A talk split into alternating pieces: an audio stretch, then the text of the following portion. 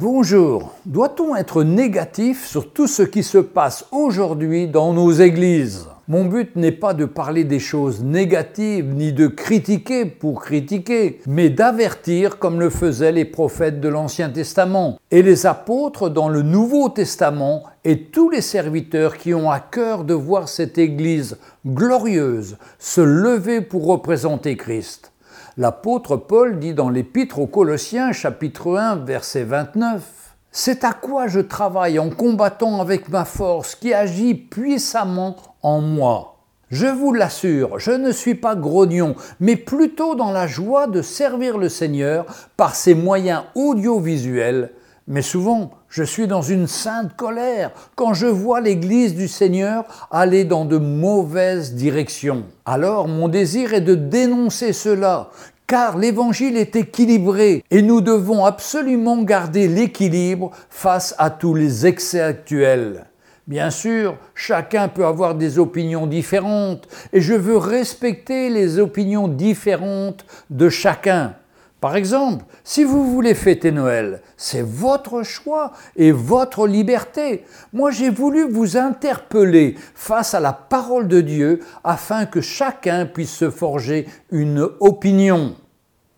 Car c'est trop triste de voir les chrétiens marcher comme le monde sans se rendre compte du piège qui est devant eux.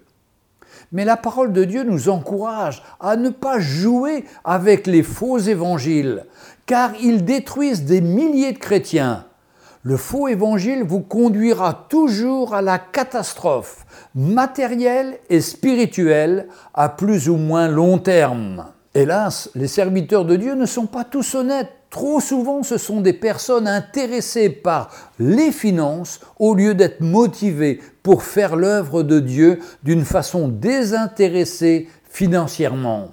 Ils usent de moyens détournés pour recevoir personnellement l'argent des chrétiens destiné à l'œuvre de Dieu. Dans la première lettre à Timothée au chapitre 4 et au verset 1 et 2, il nous est dit, Mais l'Esprit dit expressément que dans les derniers temps, quelques-uns abandonneront la foi pour s'attacher à des esprits séducteurs et des doctrines de démons, par l'hypocrisie de faux docteurs portant la marque de la flétrissure dans leur propre conscience. Mon but est de dénoncer les excès de certains qui deviennent des pièges pour tous les chrétiens non affermis. Surtout que je suis convaincu que cela va aller en s'empirant je pressens ce qui se prépare aux États-Unis, qui va bientôt déferler sur la France et sur tous les continents à travers les mouvements chrétiens libéraux dits New Age. Le premier critère est la remise en cause de l'inspiration de la parole de Dieu. Deuxièmement, l'importance de garder l'équilibre du vrai évangile et de laisser de côté les conclusions tirées de nos expériences personnelles car elles nous conduisent à de fausses doctrines. Mon cœur est d'avertir et de partager mes expériences, car depuis que je connais le Seigneur, il y a plus de 50 ans, j'ai vu tant de catastrophes, de faillites. Par exemple, une église de 1200 personnes tombée à 20 personnes parce que le pasteur a imposé son fils pour lui succéder, comme si l'église était à lui. Malheureusement, ce fils n'avait aucun appel pour servir le Seigneur, et la chute a été brutale. Nombre de pasteurs sont tombés dans l'adultère ou des déviations sexuelles. Pire encore, un de mes amis pasteurs a été condamné à 15 ans de prison pour abus sexuels sur personnes handicapées mentalement. Il y a des pasteurs, certes, mais des voleurs, des escrocs qui détournent l'argent de l'Église et qui dépouillent les biens des chrétiens pour construire leur propre royaume. Et d'autres choses encore. Aujourd'hui, il y a en Amérique des mouvements dits libéraux, avec à leur tête des hommes qui ont étudié la Bible, la théologie dans les plus grandes universités, mais qui sont partis tellement loin dans leurs réflexions qu'ils ne croient plus à l'inspiration de la parole de Dieu. Ils décident que la parole de Dieu est un livre philosophique, et que tout ce qui est écrit dans la Bible est une parabole, que la Bible est un livre de métaphores et que finalement rien n'est vrai dedans. Ils disent que Jésus a bien existé, mais que la création est une métaphore, ainsi qu'Abraham et les patriarches. Ils ne nient pas que Jésus est venu sur cette terre et qu'il est mort sur la croix, mais ils interprètent à leur sauce, car pour eux, la parole de Dieu n'est plus la parole inspirée de Dieu. C'est un livre d'interprétation et chacun doit interpréter comme il le veut et cela va engendrer des mouvements de type New Age, quand Jésus dit que chacun doit prendre sa croix et le suivre, ça veut dire beaucoup de choses. Mais ils ne croient plus que Jésus est le Fils de Dieu. C'est devenu une métaphore, une parabole. Et maintenant, ils se disent tous des fils de Dieu, comme des dieux. C'est parti très loin. Et beaucoup ont arrêté de croire que la parole est inspirée de Dieu. C'est un mouvement qui se développe de plus en plus car la Bible dérange. Il se base sur l'effet que la Bible aurait des contradictions, n'ayant aucune compréhension de la parole de Dieu, car ils n'ont aucune révélation et ne voient pas que les arguments dont ils se servent sont souvent de simples changements de contexte car ils ne voient point le plan central qui amène au sacrifice de Jésus sur la croix pour sauver l'homme de son péché. C'est pareil pour nous dans la vie de tous les jours. Nous devons fixer nos regards dans cette direction. Mais ces personnes ne comprennent pas cela et les gens ne veulent pas comprendre à cause du péché qui est dans leur vie et qui est répandu partout dans le monde. Et on arrive au point où ces pasteurs sont favorables à l'homosexualité et sont souvent homosexuels eux-mêmes et disent que la Bible n'interdit pas cela que ce n'est pas le vrai contexte et que c'était une image qui ne concernait que le contexte de l'époque. C'est absolument faux. C'est le mouvement New Age qui porte cela. Et depuis ces 70 dernières années, tout ce qui se passe aux États-Unis se retrouve en Europe, en Afrique, en Amérique du Sud et dans tous les pays du monde. Et il faut protéger les chrétiens de cela. Oui, c'est mon cœur de protéger les brebis. Et comme moi-même j'ai besoin de protection en tant que pasteur, c'est pourquoi nous travaillons en équipe dans nos églises avec les pasteurs locaux qui portent le même évangile que moi ici et à l'international, avec toute une équipe apostolique grâce à laquelle nous nous encourageons les uns les autres et veillons sur chacun afin de nous protéger de tous ces pièges, alors qu'un pasteur qui est seul est en danger face à tous ces loups qui rôdent autour de lui. Mon but, c'est de protéger les brebis qui sont réellement seuls face à ces grands dangers. En France, j'ai connu ce genre d'époque où un grand nombre de pasteurs protestants réformés prêchaient que la parole de Dieu n'était pas inspirée et ils conseillaient d'en arracher les pages. C'est comme cela qu'un jour j'ai rencontré un pasteur réformé qui n'avait plus que la couverture de sa Bible. Ce mouvement prônait la création d'une religion moderne, laïque, certes d'inspiration protestante, mais ouverte à toutes les voies spirituelles, l'hindouisme, le catholicisme, l'écuménisme, libération des femmes. On ne doit pas parler du péché, de la repentance, car on ira tous au paradis. Enfin, quelque chose de complètement à côté. Cela ressemble tellement au message du pape actuel qui veut réécrire la parole de Dieu en modifiant tous les passages relatant des relations contre nature, afin de les faire accepter comme normales et présenter uniquement l'amour de Dieu. Certaines églises évangéliques n'ont-elles pas le même message? Dernièrement, pendant la soirée de Noël, certains avaient organisé des messes dans leurs églises. Mais où va-t-on? Vous savez qu'il est écrit à la fin du livre de l'Apocalypse, au chapitre 22 et au verset 18, Je le déclare à quiconque entend les paroles de la prophétie de ce livre. Si quelqu'un y ajoute quelque chose, Dieu le frappera des fléaux décrits dans ce livre. Et si quelqu'un retranche quelque chose des paroles du livre de cette prophétie, Dieu retranchera sa part de l'arbre de vie et de la ville sainte décrite dans ce livre. C'est pourquoi Jésus a prédit dans l'évangile de Luc au chapitre 18 et au verset 8, Mais quand le Fils de l'homme viendra, trouvera-t-il la foi sur la terre? C'est quand même un paradoxe extraordinaire d'entendre parler des scandales dans l'Église du Seigneur et en même temps ces mêmes églises disent que le Seigneur viendra chercher une Église glorieuse, sans tache, ni ride, ni rien de semblable, mais sainte et irrépréhensible. C'est dans Éphésiens chapitre 5 verset 27. Cela sous-entend qu'il va y avoir un sacré tri. C'est certain, on n'ira pas tous au paradis. C'est un mensonge.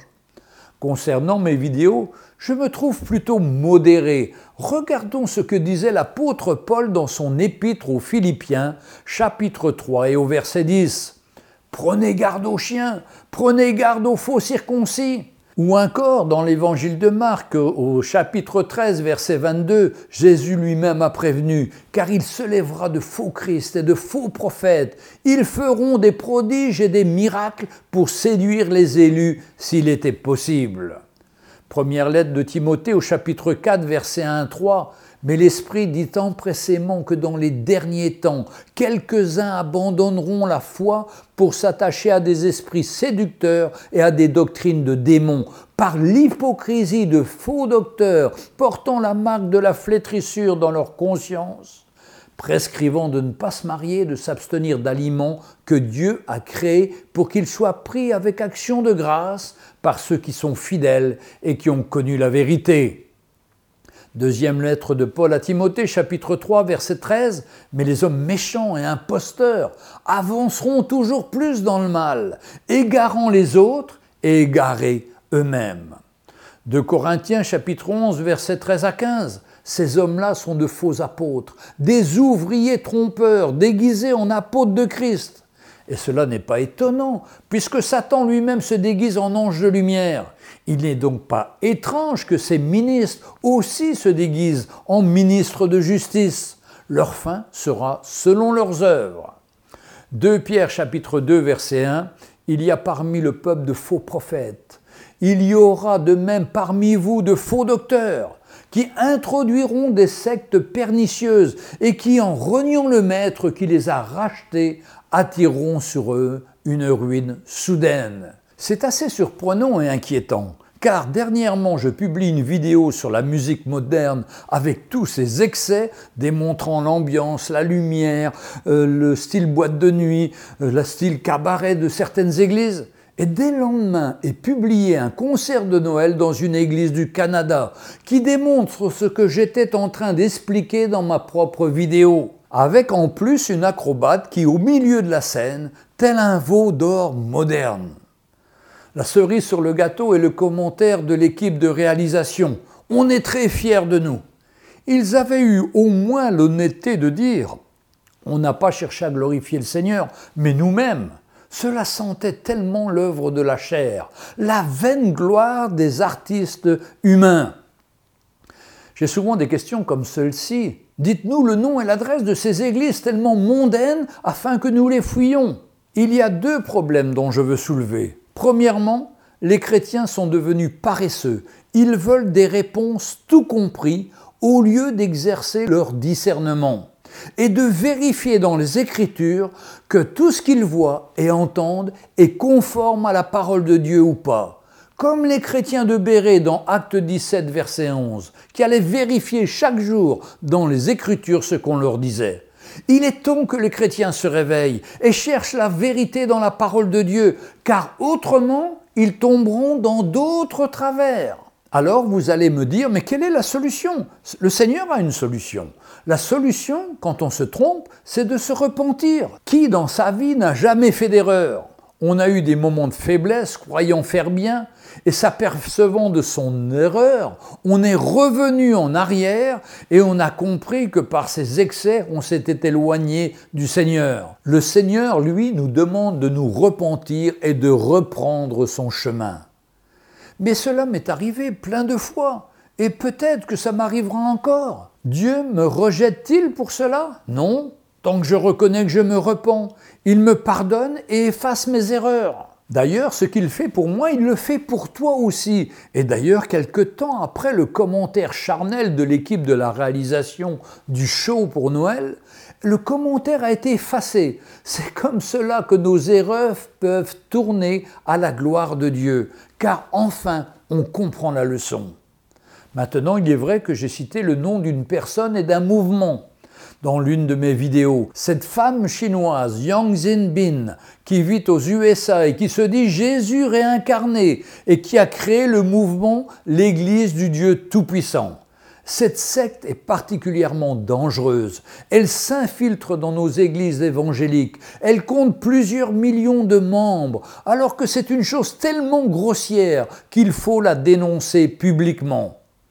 D'ailleurs, après la parution de cette vidéo, les 11 critères pour nous assurer que vous êtes dans une bonne église, j'ai eu plus de 10 personnes qui m'ont remercié car elles avaient été tentées par cette secte. D'ailleurs, prochainement, je souhaite faire une vidéo pour répondre à vos questions, même des questions personnelles, sur mon ministère, mon mariage, ma vie de famille, etc. Sûrement que vous avez des questions que vous n'osez pas poser à votre pasteur, mais j'essayerai d'y répondre le mieux que je peux. Je vous invite à m'envoyer vos questions et je me ferai un plaisir de vous répondre en vidéo. Je comprends aussi que certains n'apprécient pas mes vidéos, mais restons polis et fraternels, car bientôt nous nous retrouverons là-haut près du Seigneur. Vous comprendrez aisément que je ne garde pas les commentaires ayant un attachement avec un lien vidéo. Bien fraternellement, votre pasteur Jean-Louis Gaillard.